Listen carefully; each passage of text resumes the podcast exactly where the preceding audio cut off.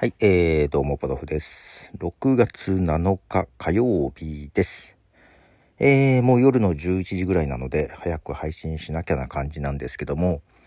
えー昨日、動画ポッドキャストを編集中みたいな話をしてましたが、まあ、まだね、まあ、オープニングとエンディングちょっとつけて、うん、これでいいのかなと思いながら、一旦書き出してみようと、はい、思ってね、書き出しをしようとしたんですが、これね、どれぐらいの画質で書き出せばいいのかというところでですね、ちょっと悩みまして。というのは、まあまあ容量がでかいわけですよ。えーちょっとそんな話をしたいと思いまして、で、これ動画、ポッドキャスト、だから、えー、Spotify がね、今度やろうとしているのは、多分アンカーから配信して、Spotify でしか聞けないっていう形になるだろうと思われるので、まあもうちょっと、本当のポッドキャスト形式というか、ね、対応してるアプリであればどんなプラットフォームでも聞けるっていう動画、ポッドキャストを配信してみようと。まあただ、確実に対応してるのは Apple Podcast なんですけども、えー、ただね、ちょっと不利だなと思って。で、特に今度 YouTube がポッドキャストを始めたら、多分音声だけはいける、動画は、まあ多分 RSS としては出さないと思うから、ね、YouTube の動画が Apple Podcast で聞けるっていう日は来ないとは思ってはいるんですけども、ただ動画の共有っていうことを考えると、やっぱり YouTube の方が分があるなぁと思ってしまってですね、そんな話をしようと思いますが、まず曲を一曲流したいと思います。えーイギリスのシンガーソングライターですね、モデルでもあるのかな、えーレオナ・ネスという方の、えーニューアルバム、今月かな？あ、先月か、リリースしたニューアルバム、ブラッド X から、えー一曲、ネームアクロス・ザ・スカイ。はい、えーレオナ・ネスのネームアクロス・ザ・スカイという曲です。はい、で、動画なんですけども、えーリバーサイド FM というツールで収録したね、リモート収録のツールで、えー録画した音源をまずダウンロードしまして、それをファイナルカットプロに持っていって、まあオープニングとかをちょっとつけて、で、本当はね、このメインのそのトークの部分は、ちょっとカットしていこうかなと思ったんですよ、動画ね。ちょっと短くね、しようかなと。まあ、どれぐらい切るか。まあ、ほとんど残すか、バッサリ切るか、ちょっと迷いつつ。えーまあ、Spotify の中でね、ジョゴローガンとか結構長いの2時間3時間とか動画流してるんで、まあ長くてもいいのかなとか、そのリバーサイド FM でも、えー Spotify へ投稿みたいなボタンがついてて、まだ日本じゃ使えないけどね。まあそのままあんま編集せずにでもいいのかなと思いつつ、まあ一旦書き出してみようということでね、書き出してみようとしたんですよ。ファイナルカットプロからね。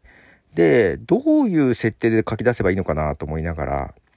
えーまあ、1080うんの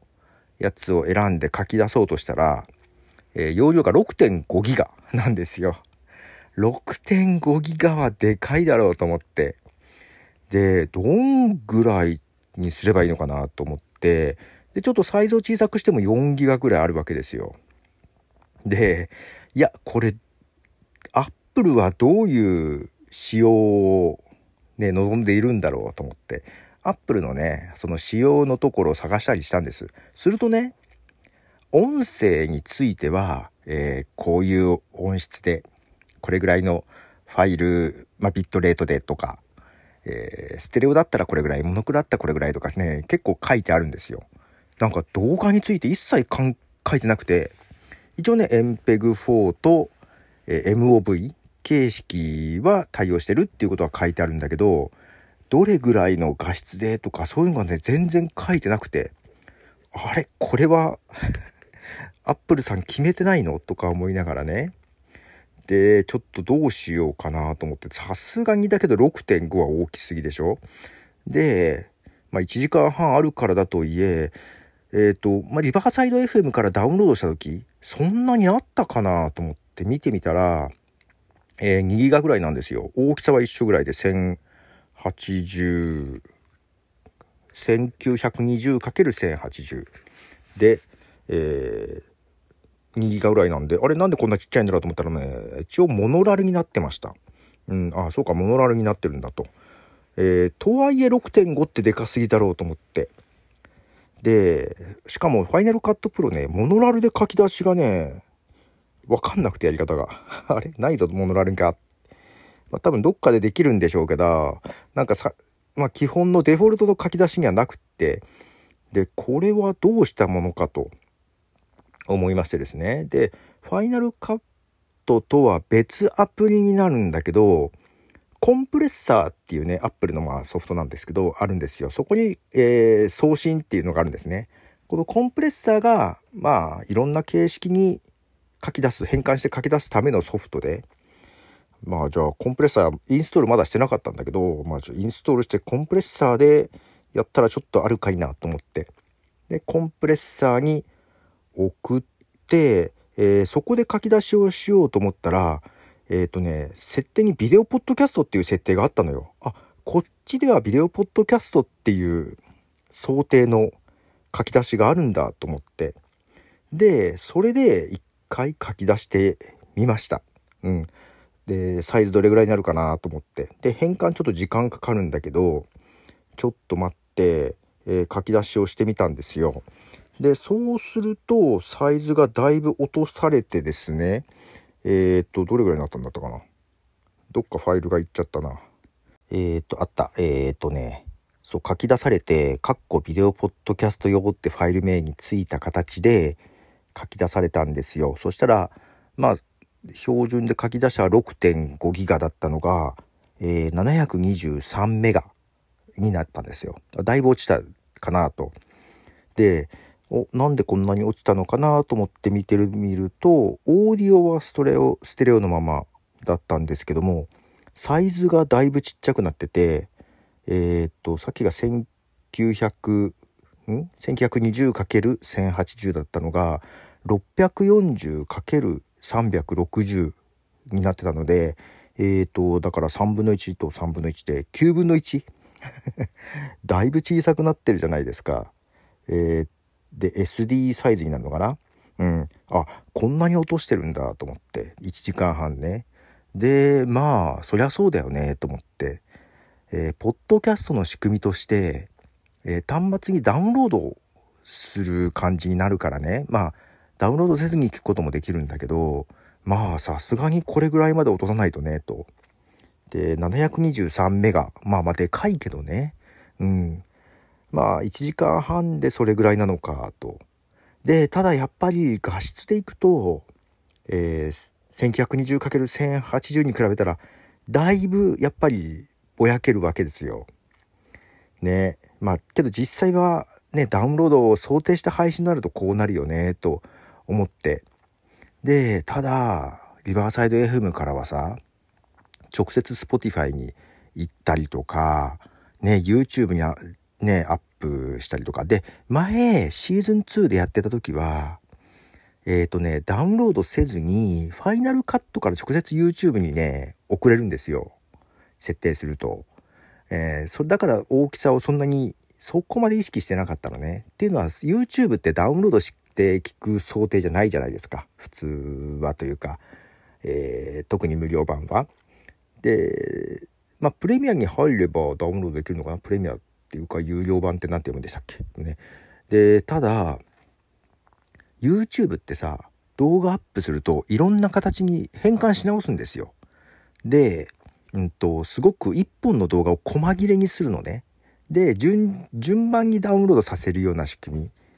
うん、まあ、ストリーミングがそういう仕組みではあるんだけど、で、YouTube は見る人の端末によってスマホだったら軽く、PC だったらとか、まあ、ネット回線によってね、画質をリアルタイムで変えるのよ。だからその辺の仕組みがうまいなと思っていて、で、動画ポッドキャストの場合は、えー、ダウンロードしちゃうと結構重いし、ストリーミングでも結構重い。まあ、ただね、5G がもうちょっと普及してきたら、うん、まあそれでもいけるのかなと思いつつ、で、画質ですよ。さすがにやっぱり 640×360 ね。まあ現実的にはそういう形なんだけど、多分 YouTube とか Spotify だからもうちょっと画質良くなると思うので、ね、あの、リバーサイド FM から書き出したらね 1920×1080 だからさ音声はモノラルだけど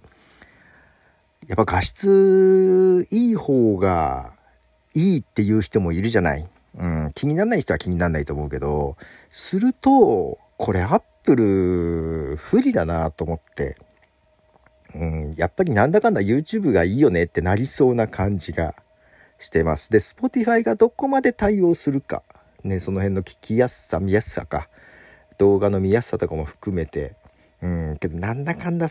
YouTube が有利なような気がするなぁと、なんかね、風に思いながら、とりあえずもうちょっと 短くして配信しようかなと、はい、思ったりしてます。ちょっとオープニングとかはまあちょっとコロコロ変えるかもしれない。ちょっと定まるまで。うん、ちょっと今いろいろまだ悩んでますということで、とりあえず容量結構落とさないと、ね、サイズ小さくしないと大変だぞと。で、Apple の Final Cut Pro からの書き出しが、